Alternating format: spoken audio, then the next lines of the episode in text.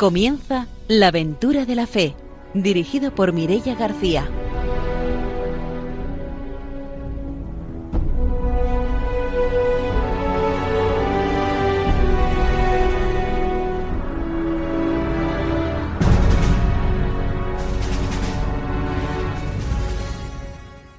Buenas noches desde Radio María. Estamos en la aventura de la fe, ya preparados para ofrecerles una nueva aventura misionera. Están con nosotros, como siempre, nuestros colaboradores. Está el padre don Arturo García. Buenas noches.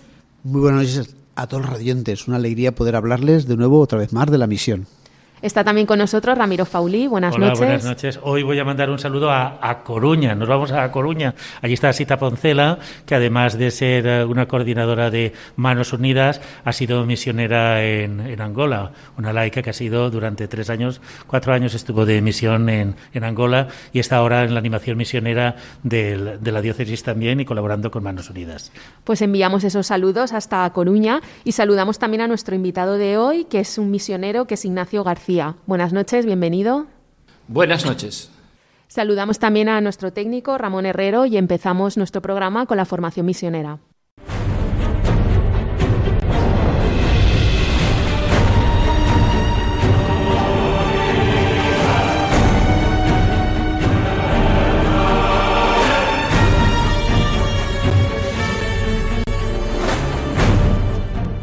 Nos trae la formación misionera el padre don Arturo García. En efecto, tenemos aquí al Papa San Juan Pablo II, que parece que puede decirnos algo como que era antiguo, pero no, es todo totalmente nuevo.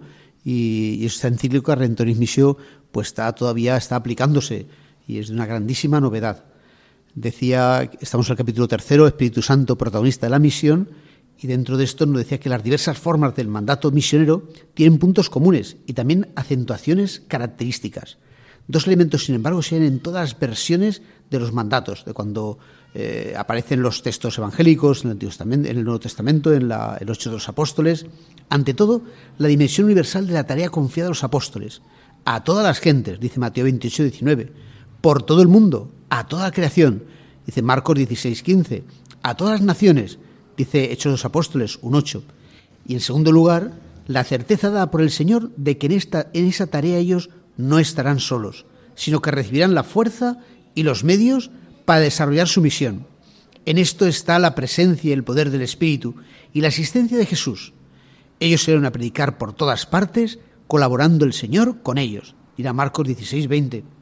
En cuanto a las diferencias de acentuación en el mandato, Marcos presenta la misión como proclamación o querigma. Proclaman la buena nueva. Marcos 16, 15. Objetivo evangelista es guiar a sus lectores a repetir la confesión de Pedro.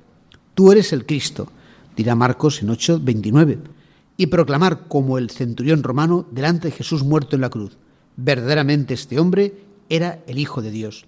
En Mateo, el acento misional está puesto en la fundación de la Iglesia y en su enseñanza. En él, pues, este mandato pone de relieve que la proclamación del Evangelio debe ser completada por una específica catequesis de orden eclesial y sacramental.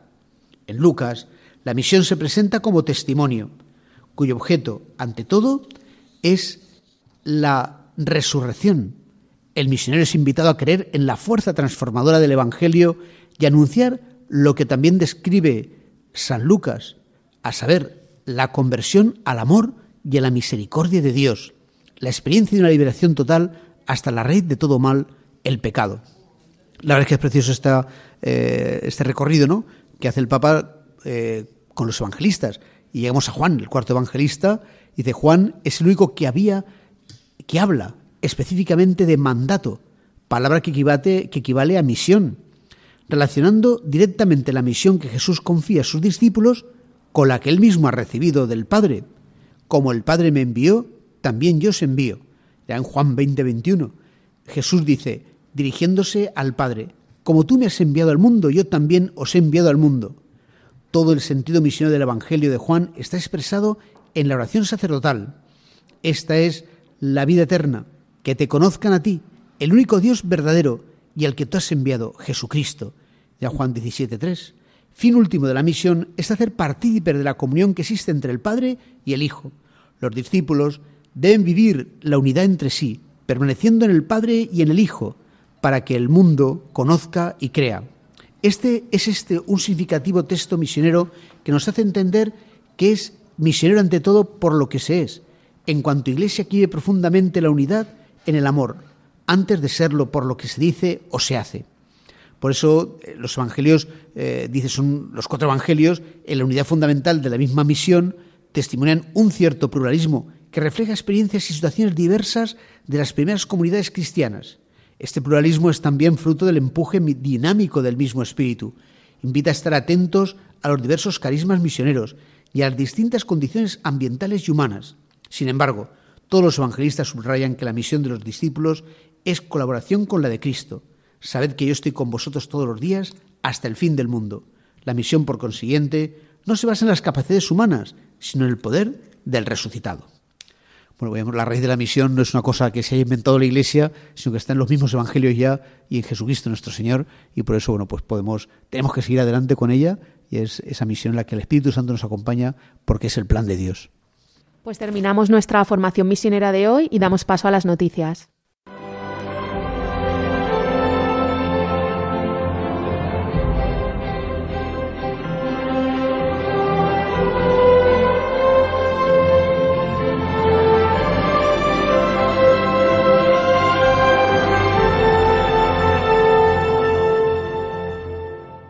Ramiro Fauli nos trae las noticias misioneras.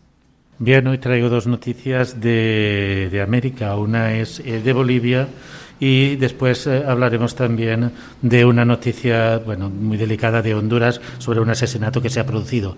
La primera noticia, que es una noticia buena, es sobre Caritas Bolivia, que continuará ayudando en el año 2020 a los inmigrantes en la frontera de Perú, Chile y Argentina. Así ha renovado su compromiso de trabajar por los inmigrantes mediante la firma de nuevos acuerdos con el Alto Comisionado de las Naciones Unidas para los Refugiados y con la Organización Internacional de Estos acuerdos se harán efectivos a nivel nacional a través de la red de pastoral social y las Cáritas de distintas jurisdicciones eclesiásticas.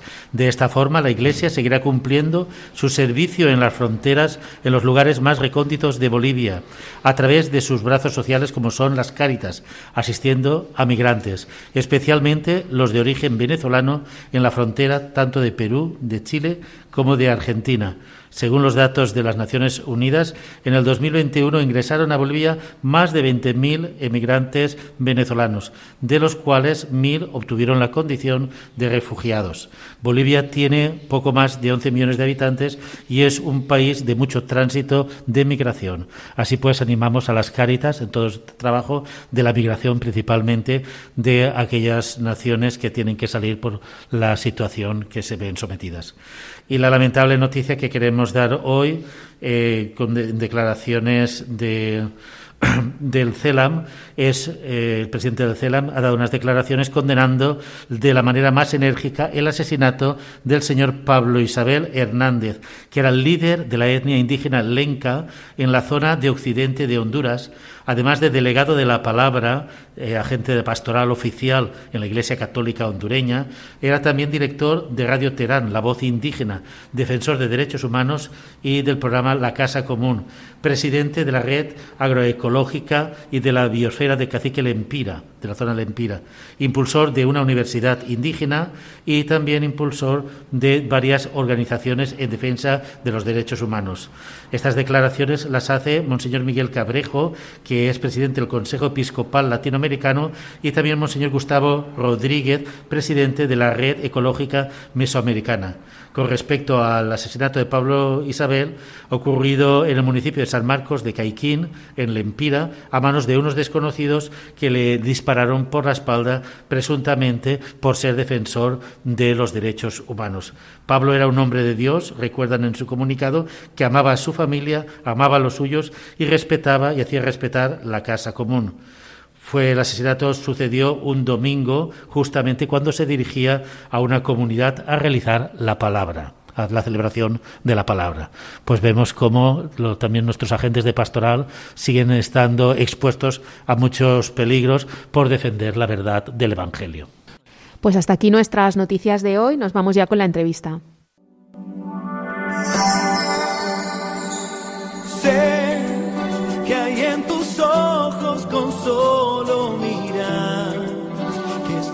cansado de andar y de andar y camina girando siempre en un lugar. Sé que las ventanas se pueden abrir, cambiar el aire depende de ti, te ayudará, vale la pena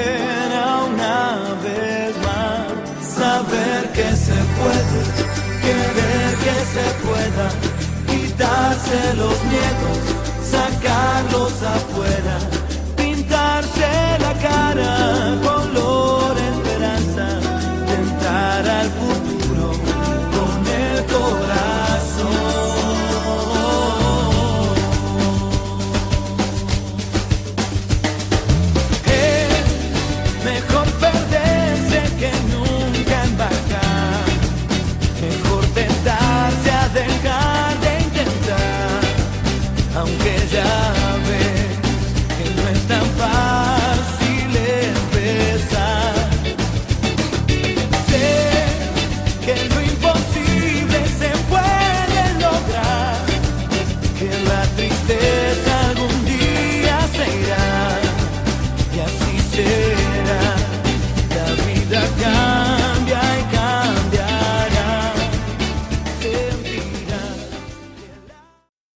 Esta noche en la aventura de la fe en Radio María está con nosotros Ignacio García, que es misionero en Perú. Buenas noches de nuevo, bienvenido.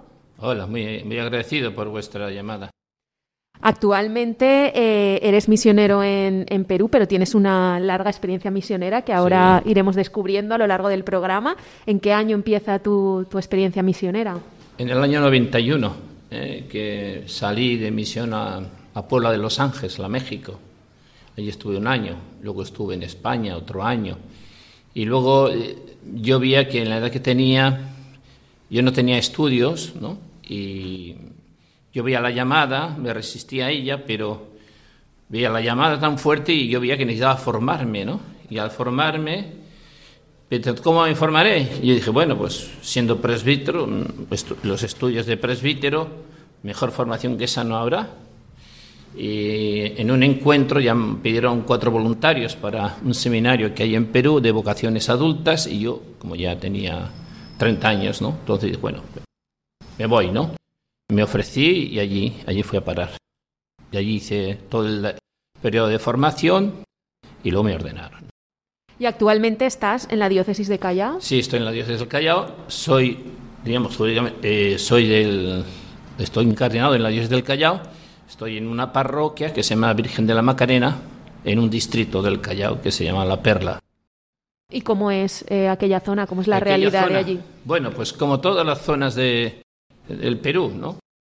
En Perú, en lo que es Lima, pues hay zonas que son de clase media, que están limpias, que están bien ordenadas, que hay, eh, eh, se parecen mucho a las ciudades aquí, y, pero luego hay una gran mayoría de territorios y de zonas que son pueblos de invasión, o de gente pobre, o de gente de la zona portuaria, que es muy pobre, que hay muchas dificultades en las personas, ¿no? Entonces, en mi parroquia tiene una parte más o menos de clase media y luego tiene otra parte eh, que es de gente pobre, ¿no? En general. Aunque en Perú, dado que lleva una, 20 años creciendo la economía al 10% anual, ya mucha gente ha salido de la pobreza. ¿eh? Bastante gente ha salido de la pobreza. Incluso en las zonas de invasión de los pueblos jóvenes, eh, que hace 12, 14 años el 10% de la gente estaba sin trabajo, ahora se ha invertido, ¿no? El 80 o 90% de la gente tiene trabajo, ¿no?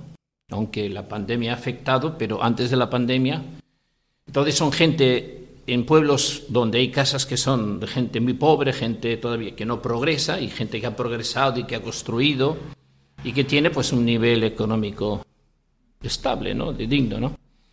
Y, y la parroquia tiene de todo, ¿no? O sea, tiene gente, zonas muy pobres, gente que vive pobre también humanamente y una zona que está pues mejor, ¿no? Tu trabajo allí es de las labores de párroco. Mira, yo estoy de párroco. Eh, la parroquia tiene un colegio parroquial. Allí es con frecuencia ver parroquias que tienen colegios.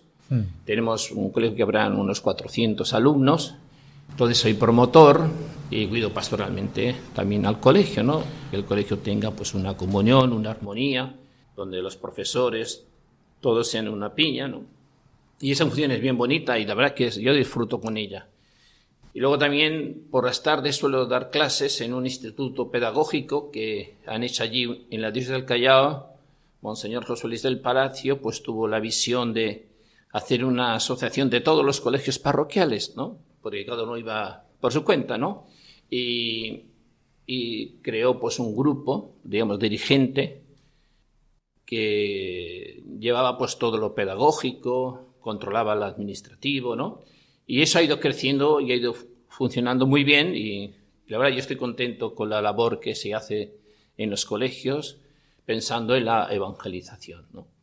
Y, y entonces también hay un colegio, un instituto pedagógico que se dedica a formar profesores pensando en los colegios parroquiales, ¿no? donde la idea, la línea educativa, pues sea mm, que los profesores sean, sean católicos y que quieran formar también en el anuncio del Evangelio. Y también, pues, participo y hago tarea en ese instituto, ¿no? Pues, ¿En ese instituto reciben formación pedagógica pública también o solamente la parte, digamos, espiritual? Es, es, privado, ¿no? El instituto. ¿Es de la, es Callao. Entonces, eh, se sufraga con las cuotas de los estudiantes y otras ayudas que recibe también, ¿no? También los profesores, pues, tenemos, cobramos un sueldo mínimo, ¿eh? y entre todos, pues, tira adelante, ¿no? Eh, hay una cosa un poco complicada, ¿no? De, los colegios también participan un poco, ayudan económicamente al Instituto Pablo VI, eh, tienen profesores que actúan como becarios, ¿no? En su etapa de, formación. Entonces es todo una, un grupo, ¿no? Una, como una misma alma, ¿no? Entre el instituto, los colegios, la diócesis, ¿no? que permite desarrollar la tarea y va creciendo. Y la verdad, yo estoy contento con lo que se está haciendo por el todo y también lo que se da en mi parroquia, ¿no? en el colegio, de, que se llama Virgen de la Esperanza. ¿Y cómo se ha vivido allí la pandemia? Porque sí que se interrumpieron las pues clases durante mucho tiempo, ¿no? Allí hemos estado dos años enteros dando clase eh, en live, ¿no? Por, por, por internet, los primeros dos o tres meses fueron terribles, tuvimos que adaptarnos a, las redes sociales, los niños, ¿eh? tener que muchos profesores pues no tenían en casa internet, no tenían ni tenían una computadora, un ordenador, pues teníamos que del, laboratorio de, computación del colegio, pues llevarlo a las casas de los profesores. Y a mí me tocaba ahí en medio de la pandemia, estaba todo todo estaba mm, clausurado, no te podías mover, para mover tenías que tener un documento, pues yo pedía un permiso como portador de alimentos y aprovechaba para llevar los aparatos a las casas, y ayudarles para que los profesores pudieran dar las clases y los niños, pues muchos no tenían internet, ¿no? Hay habido zonas que no se podían comunicar y no, no han podido hacerlo, hacían por WhatsApp mandando trabajos, ¿no? Ha sido muy precaria en muchos sitios, ¿no? Y bueno, y con los primeros meses se fue aprendiendo, hasta a mí me ha tocado que aprender también, ¿no? Manejar las, las tecnologías. Sí, de las plataformas, ¿no? Y al final, pues también tener que dar clase, ¿no? Eh, de, de, los cursos que yo doy, que suelen ser teológicos, o, y, y, al final, bueno, hemos hecho lo que hemos podido, ¿no? Pero, ya pero estamos dos años enteros, ¿eh? ¿eh? Había ahí, pues, dificultades en los colegios, y el gobierno optó por eso, ¿no? Y, y ahora este año, Dios mediante, a primeros de marzo, ¿eh? Eh, se empezarán las clases ya presenciales o semipresenciales, ¿no? Pero dos años enteros y las parroquias año y medio cerradas, clausuradas. Porque ahí no ha sido como aquí. Allí llegó la pandemia un poco más tarde que aquí, pero cuando empezó a pegar fue terrible, porque allí los medios de, de la, del servicio de salud eran muy precarios, no se pueden comparar con los de aquí. Y allí la gente se moría por la calle, en la puerta de los hospitales se morían. Y, por ejemplo, ponerles oxígeno para que pues cada uno tenía que bujarse por ahí, ¿no? Y los precios se dispararon, ¿no? De, del oxígeno y de las medicaciones básicas, ¿no? Como el paracetamol se multiplicaba por 10. Entonces, mucha gente por falta de atención o por no haber camas en la UCI, en los hospitales, pues gente se murió. Y la verdad que ha sido un desastre terrible, ¿no? Eh, en Lima, por una persona concreta que se dedicaba a recoger, a recoger los difuntos, pues decía que se estaban, ha llegado a ver mil personas diarias, pero mucho tiempo. Él recogía con su grupo 500 personas al día. Eh, que hubo en los, en los momentos, en los picos fuertes que fueron muy, muy, muy largos, ¿no? Se morían lo que pasa, los, el, el, gobierno pues no daba estas cifras, ¿no? Y, también pasó pues con la gente que trabajaba y la gente que, eh, que no tenía otra cosa, porque ahí mucha gente vive del comercio informal, no tiene, no tiene, eh, los negocios cerraron y tenían que vivir de algo y cogían, no sé, hacían comidas o lo que sea, y iban a venderlas en la calle porque tenían que comer, simplemente, ¿no? Y entonces mucha gente se ha enfermado y ha muerto por culpa de esa precariedad, ¿no? Y yo lo, pues lo viví, en la parroquia la cerramos estuvimos varios meses, bueno, meses no, casi un año entero, ¿eh? Pero por la puerta lateral abríamos a aquellos que querían venir, ¿no? ¿Eh? Estuvimos así cerrados, cerrados, el primero mes, mes y medio, pero yo vi que Aquí esto se, desmorona, ¿no? Y, empezamos a celebrar con gente que venía y arriesgándome, pero gracias a Dios nos protegió. No, enfermó nadie y hubo un grupo mm, pequeño de 30, 40 personas que venían constantemente y cuando se ha podido abrir la, la parroquia, pues había ya un grupo que sabía muy bien lo que tenía que hacer y cómo tenía que ayudar a los demás y hacíamos actividades pastorales por la calle, ¿no? Llevar la comunión, hacerlo todo por la calle, de casa en casa y eh, nos apoyaba en este grupo, ¿no? Y ya ha tenido, ¿no?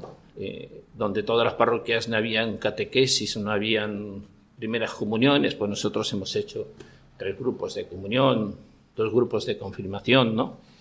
Hemos hecho actividad a pesar de las dificultades, ¿no? Y también estoy contento ¿eh? porque el Señor nos ha protegido. Yo quería preguntarte sobre un tema que me parece muy interesante y es la, formación de, de, los docentes, ¿no? ¿Cómo reciben los docentes la formación espiritual y teológica que les proporcionáis? Porque claro, para mí es muy importante el cuidado, ¿no? De, de, los que ellos van a dirigirse después. Los que están preparándose para ser docentes, pues hay un currículum que lo da el Ministerio de Educación, ¿no? Como en todos los sitios, ¿no? Luego hay una parte que son contenidos filosóficos, teológicos, optativos, y luego la Dios, el, mismo colegio, el Instituto Pablo VI, pues pone ciertas asignaturas extracurriculares, pero que las pone, ¿no? Entonces, y se hacen actividades, se hacen liturgias, se hacen retiros, algo para que los se vayan formando, ¿no? Me imagino que irán maestros que tendrán distinto grado de compromiso cristiano, ¿no? Pues hay de todo. Ni siquiera no, creyentes, puede de todo, porque una, este Pablo VI eh, estaba en una zona de Lima, y, pero allí van gente separada, gente divorciada, gente que no está bautizada, gente que es de evangélico, vienen ahí a estudiar, ¿no? Y luego se hizo eh, una delegación de este Pablo VI en la zona de Ventanilla de los pueblos jóvenes, y allí entró gente, pues, menos formada, que viene de una pobreza muy grande, que se nota, ¿no? En el físico todo se nota mucho, ¿no? Y allí, en la zona de Ventanilla y, los pueblos jóvenes, allí no hay ninguna institución de, que dé estudios superiores. Y este Instituto Pablo VI era la primera institución que, que daba clases de, de, grado superior. Y entonces se han matriculado bastantes, ¿no? Pero mira, ya hay de todo, es decir, de compromiso cristiano, pues muy poco, ¿eh? porque muchos son evangélicos o no ni siquiera están bautizados, son convivientes que no están casados, ¿no? Entonces, claro, así los acogemos y en las clases teológicas pues vamos dando un espíritu donde encuentren una llamada, un amor, encuentren el amor de Dios, la misericordia y sobre todo que descubran la llamada de Dios ¿eh? a, a, ser cristiano, a lo mejor a casarse por la iglesia y se va dando poco a poco. ¿eh? Lo importante es que se sientan amados y queridos y que se les ofrezca una formación en la libertad y en la misericordia. Y eso es lo que intentamos hacer. Sí, porque después estos docentes van a cualquier escuela, ¿no? Porque ellos se preparan como docentes y... Si una vez eh, tienes el título, uh-huh. puedes, puedes eh, ir a cualquier colegio, ¿no? Uh-huh. ¿Eh? a muchos de ellos les damos, son profesores en los colegios, los colegios diocesanos, de, de son los 15 colegios diocesanos. Y luego, pues para los colegios civiles también, ¿no? A los civiles, los que son oficiales del Estado. Del Estado. ¿Y cómo es la vida en la parroquia allí? ¿Qué grupos hay? ¿Cómo se estructuran? La parroquia. Bueno, pues la parroquia más o menos es aquí, el mismo esquema, ¿no? Lo único que cambia es la gente, el hábitat, un poco, ¿no? Pero en el fondo, mira, por ejemplo, ¿qué hago yo? Todos los días a las siete y media, a las siete de la mañana, abro la parroquia y vienen un grupito de personas para rezar. Estamos 45 minutos rezando. Para mí es una bendición porque tengo tantas cosas que hacer, sino si no tuviera esta gente que me obliga, tendría, antes que rezar, tendría siete cosas que hacer. Y con este grupo hago lo contrario. Primero rezo y dejo todo lo que tenga por hacer, ¿no? Para empezar el día rezando, ¿no? Luego, pues viene la tarea del colegio o otras cosas, ¿no? Pero sobre todo la tarea del colegio y preparar las clases, preparar también en, las parroquias son pobres y no podemos tener personal tenemos personal justo uno de limpieza uno para la cocina porque ahí somos dos presbíteros y, y qué hacemos pues hacer lo que haga falta a veces me toca pintar a veces me toca arreglar una luz hacer lo que sea ¿no? y preparar las clases y Luego por la tarde, pues estamos en las Eucaristías, atendiendo los sacramentos, también haciendo visitas a enfermos, eh, aunque esta pandemia se ha reducido, pero no se ha... Yo he ido, por ejemplo, a casar personas, ¿no? En plena pandemia, sus casas, casos extremos, ¿no? ¿Vosotros vivís en una parte, digamos, de ciudad, en la periferia, en una... Nosotros estamos lo que es eh, el, en todo el área metropolitana de Lima, que puede tener 10 millones de habitantes o quizás más, ¿no? que tiene de norte a sur como 50 o 60 kilómetros y de, de, la costa hacia el interior pues unos 20 kilómetros más o menos, en algunos sitios más. ¿no?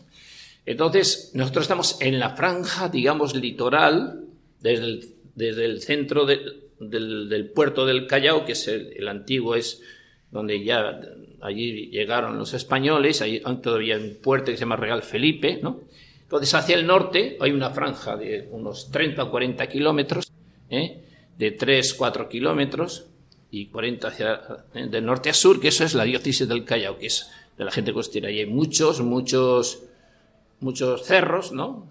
Allí es todo desierto, allí no llueve nunca, ¿eh? por, por los efectos climáticos que produce la corriente de Humboldt, que viene desde la Antártida, paralela a la costa, el agua es muy fría, entonces hay nubes, siempre está nublo, pero no llueve nunca.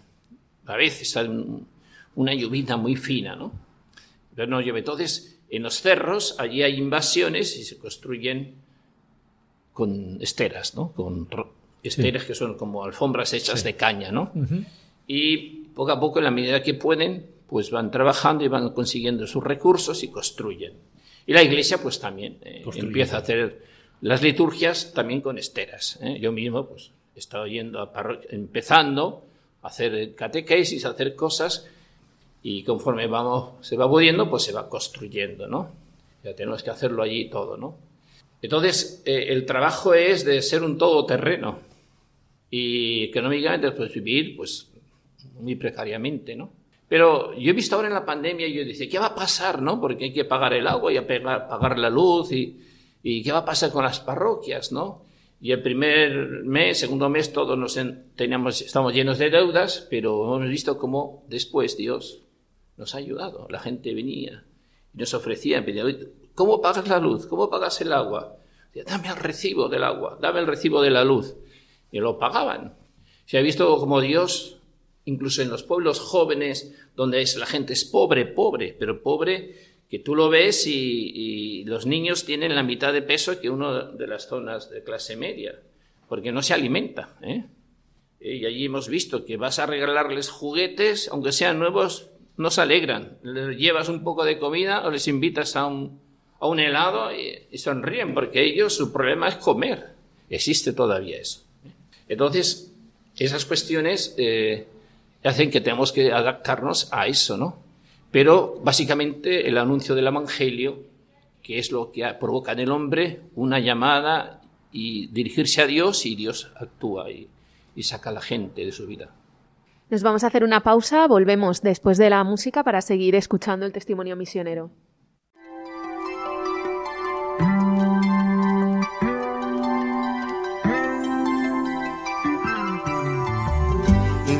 Del cielo el sol siempre es amarillo y la lluvia o las nubes no pueden velar tanto brillo. Ni los árboles nunca podrán ocultar el camino de su luz hacia el bosque profundo de nuestro destino. Esa hierba tan verde se ve como un manto lejano que no puede escapar, que se puede alcanzar solo con volar. Siete mares, he surcado siete mares, color azul, yo soy nave, voy navegando y mi vela eres tú. Bajo el agua veo peces de colores, van donde quieren, no los mandas tú el cielo, va cruzando por el cielo, color azul, un avión que vuela alto, diez mil metros de altitud. Desde tierra lo saludan con la mano, se va alejando, no sé dónde va, no sé dónde va.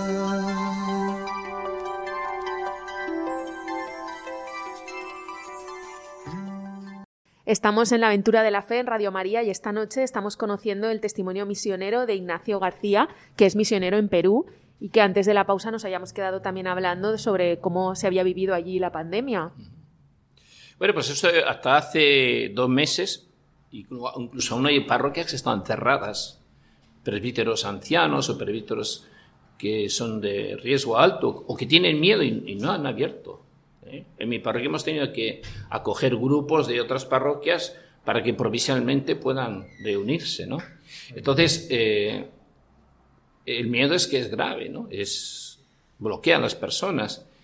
Y yo dije, bueno, yo, yo me veo tan pobre y tan débil y tan pocos méritos que dije, bueno, si, si por hacer cosas me contagio y me muero, bueno, pues mira, podré ir ante el Señor y iré con las manos vacías, ¿no? Y desde un principio yo me dediqué, ¿no? Yo no tenía, con miedo, pero iba a, a, atender a las gentes porque yo veía que allí los enterraban, pero las familias se los llevaban al hospital y los cremaban o los sacaban y no, no los veían, ya no los veían más, ¿no? Entonces pedían hacer oración, hacer misas de salud, pidiendo, además con unas angustias, con unas desolaciones de las personas enormes que a mí me, me conmovía. Entonces yo veía que había que ayudar, ayudar y empezar a hacer las misas y las liturgias por, por aprovechando las redes sociales, ¿no?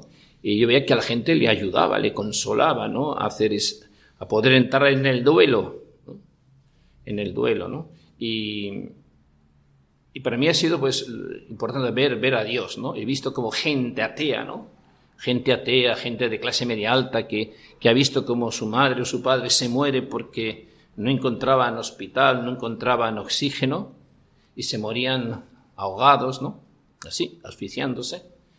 Y, gente que no, no, no, no era creyente, que después de morir, como lo han visto, pues hacer una liturgia y, y en vez de poner pues su, su ataúd con el cuerpo, pues poníamos una fotografía grande con ramos de flores para simular ¿no? que ahí estaba ahí, ¿no? Haciendo, haciéndole el, entierro y predicándoles y haciéndoles rezar.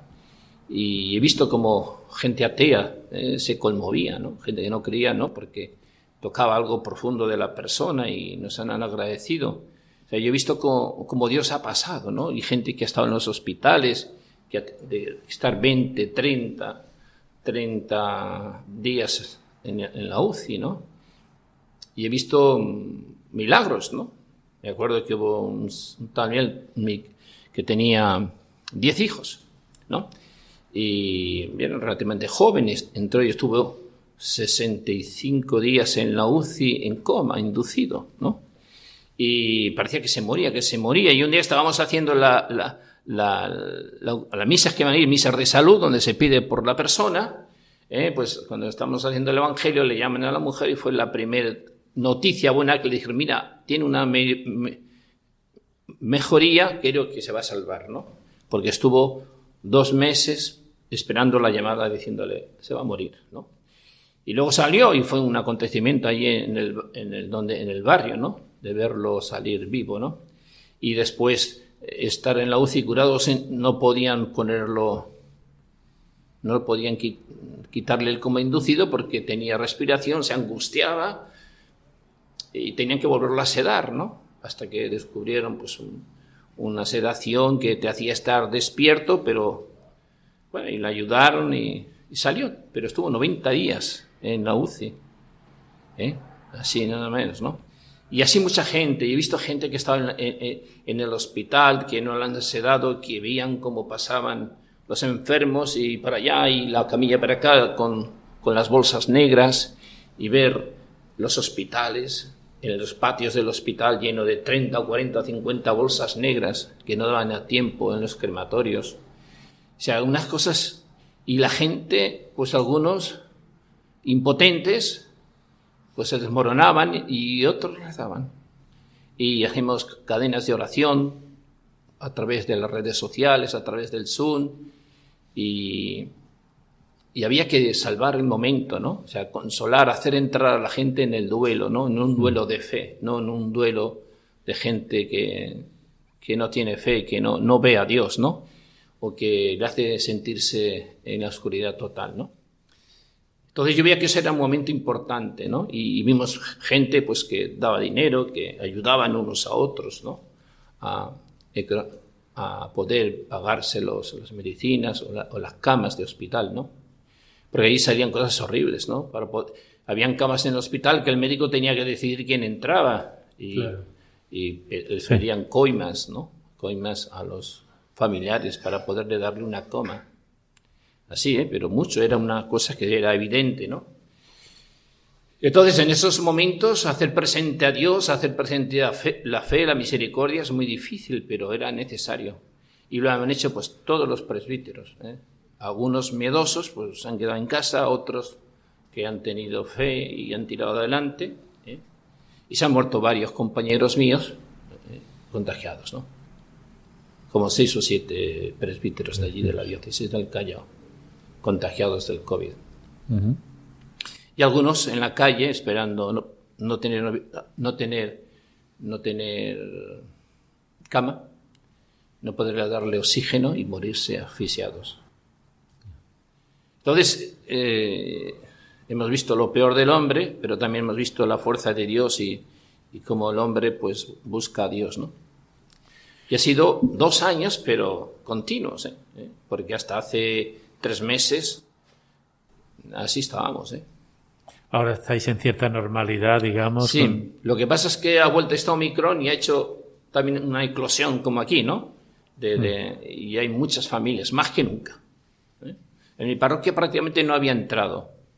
Y ahora hay, unas cuantas familias. ¿no? ¿Cómo ha afectado eso a la pastoral parroquial? Muy fuerte.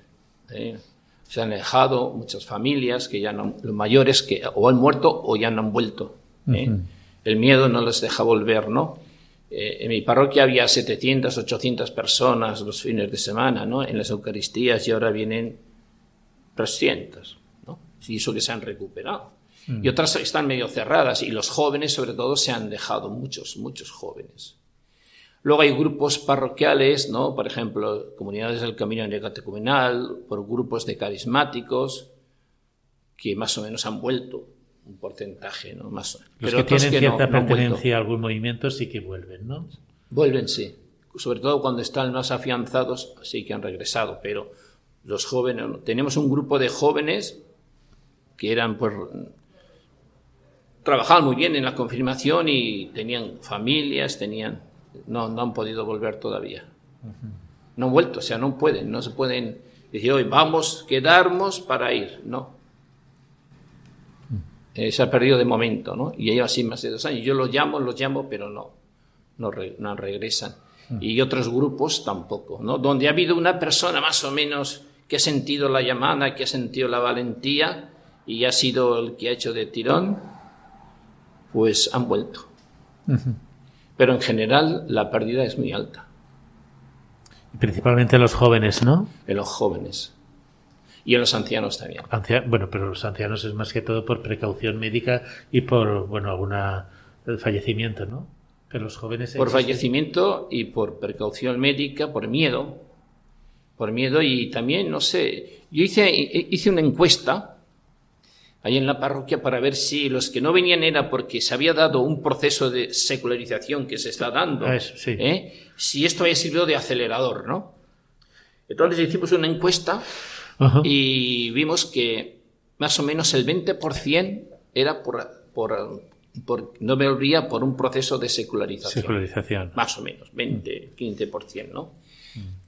Pero sí es verdad que cuando hicimos la encuesta que le- la mandamos, como reacción empezó a venir un 20 o 30% más de lo que estaban viniendo ¿eh? al convocarlos.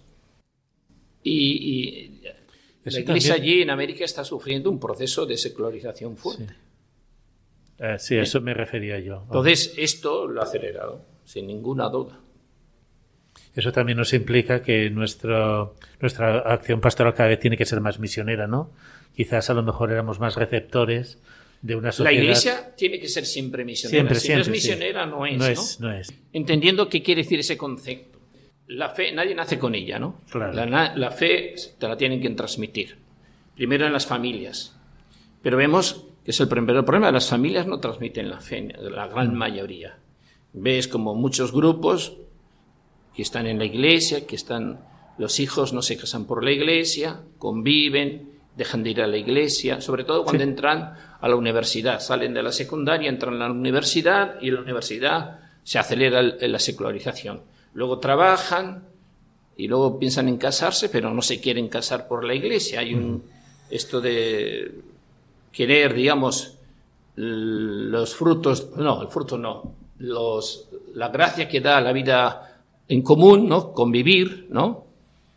Sí que lo quieren, pero una convivencia que sea definitiva, con una llamada a que dé unos frutos de los hijos, de la educación de los hijos, no lo tienen, en general, no lo tienen, ¿no? Entonces, prueban a, a estar a convivir para luego ver, y lo dicen, luego formalizaremos, ¿no? Pero no, no formalizan, ¿no? Entonces, vemos que la gente mayor que estaba en la iglesia tenía estos hijos y no se les ha transmitido la fe. Entonces no vienen.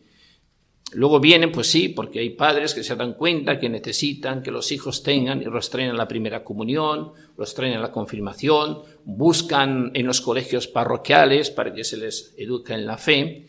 Pero luego estos chicos, la gran mayoría, cuando salen del colegio y van a la universidad, entran ya en el proceso de secularización. ¿no? Entonces, en general, hay muchos jóvenes, pero tú miras los jóvenes universitarios y hay muy pocos, ¿no? Y muy pocas familias que se casan por la iglesia. ¿eh? Bauti- los bautizan más o menos, ¿no? Pero, pero eso va a más, ¿no? Entonces, es el peor, el peor problema que tiene la iglesia es la falta de transmisión de la fe de padres a hijos. Eh, se preocupan de que estudien, de que tengan una formación profesional, porque muchos de los padres han vivido situaciones de pobreza, de, de precariedad, y para ello es importante transmitirle a los hijos que la idea de que tienen que estudiar y formarse, ¿no? Para salir de la pobreza, ¿no? Que es una cosa buena y necesaria y que, pero eso lleva que al fijar esa idea, la idea de la transmisión de la fe queda a un lado, ¿no? Y luego en las universidades, pues, ¿qué hacen? Aceleran, ¿no? El- la ideología del, del ateísmo, ¿no? Y, y se pierden, ¿no? La gran mayoría. Y ahí estamos. ¿eh? Luego, cuando la gente convive, cuando se separan, se divorcian, cuando la gente entra en una, situación de sufrimiento grande, pues muchos a los 40, 45 años vienen a la iglesia buscando una ayuda, una palabra, van al confesionario a poder contar su problema, pero así están. ¿eh? Y, eso, pues, estos años últimos se ha acelerado. Igual que aquí, ¿no? Aquí más o menos, pero es igual, ¿no? Sí. que es el peor, la, la peor dificultad de la, de la iglesia es eh, la familia, ¿no? No, hacer el fruto de la transmisión de la fe. ¿Eh? A- a- a- yo estos días he estado escuchando discursos ¿eh? y es el mismo Papa. Eh, antes no se hablaba de la humana vitae, ¿no? Que hizo Pablo VI en el 1968, que hablaba de la transmisión de la fe, Sí. de los hijos, ¿no? Y ahora como ven los frutos de la secularización, la gente no se casan, el, invierno demográfico, empiezan a ver qué ocurre, ¿no? Empiezan a pensar, ¿qué está pasando? ¿Qué podemos hacer? Y están descubriendo que la familia no da frutos. ¿Y por qué no da frutos? Porque no se ha sembrado, no se ha predicado, no se ha sembrado la semilla de la idea de la, fa- la familia según la propone la Humanevite. Y ahí están queriendo ahora volver ahí. Pero mira, la iglesia, por lo que fuera, ¿no? No lo hizo, no sería por complejos o por qué, ¿no? Entonces han sido muy pocos los grupos que han podido eh, sembrar esta, esta, esta, esta fe, ¿no? Sí. Hemos estado hablando de Perú, pero no ha sido el único país en el que has estado de misión. ¿no? He estado en Argentina, eh, también estuve en, en México. Más o menos es lo mismo. Por ejemplo, Argentina veo que está mejor que Perú, que España. Eh, los presbíteros tienen una imagen mejor que aquí. Eh, hay más vocaciones de presbíteros jóvenes. También es un, un- un presbiterio más culto. Pero mm, en general un poco mejor o peor, pero ahí está, ¿no? Entonces yo me preguntaba, bueno, ¿qué querrá hacer Dios, no? ¿Eh? Antes decía, bueno, ¿qué quiere hacer Dios conmigo? Ahora mira a la iglesia y digo, ¿qué quiere hacer Dios con el mundo? ¿Qué quiere hacer Dios con la iglesia? Antes éramos optimistas y pensábamos que cuando nos ordenaron, ahí vamos a, a luchar, a trabajar, vamos a comer el mundo. Y luego vemos que no, el mundo se nos ha comido a nosotros, ¿no? Así lo pensaba yo y todos ¿no? cuando nos ordenaron hace 25 o 30 años, ¿no? Y ahora es al revés. El mundo se nos ha comido y que pensar, ¿qué, qué va a hacer Dios? También tenemos que pensar por ese desencanto a veces de, de, de evang- eh, de- evangelizar, ¿no? Las, las adversidades del mundo es también un reto para anunciar el Evangelio, ¿no? Y a veces nos dejamos llevar también por la frustración y no por, por ese anuncio que es el gran reto que ahora nos está poniendo el Señor en las manos, ¿no? Antes, mira, predicábamos y venía la gente y salían gente y salían grupos. Ahora predicas y no va nadie. O va uno y se pierde, ¿no? ¿Eh? Entonces, parece que no, pero eso también necesitamos un proceso de mentalización, ¿no? Y de entrar en una pastoral donde mm, nosotros ya no hacemos proyectos, ya hacemos lo que Dios quiere y que recoja el fruto que Dios quiera. ¿no? Y pensar que nosotros estamos en, dentro de un espacio-tiempo que no podemos ver ¿no? el proyecto y el plan de Dios, porque si no estamos perdidos, ¿no? perdemos la fe por la eficacia, ¿no? es decir, la gente quiere oír eficacia en los trabajos, ¿no? en las universidades, quiere metas, quiere... Entonces, sin querer, nosotros se nos ha contagiado también eso, ¿no? En la pastoral. Sí. Entonces, tenemos que mentalizarnos de otra cosa. ¿no? ¿Qué es la santidad del presbítero? Pero los presbíteros hoy somos mucho más mundanos que yo veo los presbíteros de hace 50 años que ya muchos están fuera, ¿no? Pero los he tenido, tenido de profesores, de formadores, de confesores que nos llevaban una ventaja en santidad, en formación, en una madurez como persona, los de ahora, grande. ¿Y de dónde vamos nosotros, no? Comparados con ellos, ¿no? Que vivieron otra etapa, ¿no? Ahora, desde niños, pues se nos forma de una manera que, que digamos, la calidad humana es muy pobre comparado con la de entonces. Pero bien, eso no es lo que, lo que da la eficacia. La eficacia es el Espíritu Santo, ¿no? Que, que actúa y la gente se convierte, ¿no? Entonces, yo pienso, bueno, Dios sabrá lo que hace con el mundo, sabrá lo que hace con la iglesia, sabrá lo que hace con la gente, y nosotros, con humildad, pues haremos lo que Dios quiera, ¿no? Dejarnos guiar, Llevar, ¿no? Por- llevar por Él, ¿no? Y nada, y ahí estamos. No obstante, también hay nuevos retos, nuestros nuevos signos de esperanza, ¿no? Porque ante una pandemia... una Mientras vez- tengamos fe, Sí. tenemos esperanza, Ujú. ¿no? Eh, No recogeremos frutos, pero sí sembraremos, ¿no? Y, y no sé, los frutos los recogerá. ¿eh? También es que también eh, nosotros pensamos que la iglesia tiene que estar llena, ¿no? Y no es necesario que la iglesia esté llena. Lo, lo importante es que la gente esté preparada para el cielo. ¿Y ¿Es posible hacer eso sin que la gente vaya a la iglesia? De ser sal, luz y fermento en medio del mundo, para que la gente sea encaminada hacia el cielo. Pues sí. Lo que pasa es que eso todavía no lo entendemos bien. Venimos de una iglesia de éxito, de eficacia, y tenemos que prepararnos para eso. ¿Y cómo hay que hacer eso? Yo lo veo muchas veces en, en que la gente se aleja y de, de golpe aparece, casi todas las semanas, aparece una persona que viene a confesarse, gente que vuelve a la iglesia, ¿no? Después de, de los desengaños de la vida, ¿no? Viene buscando a Dios, encontrar el sentido de sus desengaños y sus frustraciones. Pues con este mensaje de esperanza llegamos al final de nuestro programa de hoy, de la aventura de la fe. Muchas gracias, Ignacio, por haber estado con nosotros esta noche. Bien, pues espero que os haya agradado la experiencia, que ha sido experiencia interior y experiencia exterior, ¿no? Sea que a mí la experiencia de allí me ha ayudado, ¿no? Primero me llevó a la humildad y a tener problemas, fracasos, tuve que pasar por una depresión de cinco años pues, para sacarme, ¿no? Y volverme a, un- a una visión pues más humilde, más auténtica, ¿no?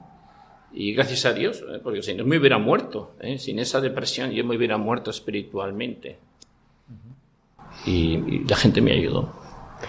Pues muchas gracias por haber compartido el testimonio. Despedimos a nuestro invitado, a nuestros colaboradores y les recordamos que en la aventura de la fe volveremos dentro de 15 días. Mientras tanto, nos pueden escribir al correo electrónico laventuradelafe@radiomaria.es y también nos pueden encontrar en las redes sociales, en Facebook y en Twitter. Buenas noches.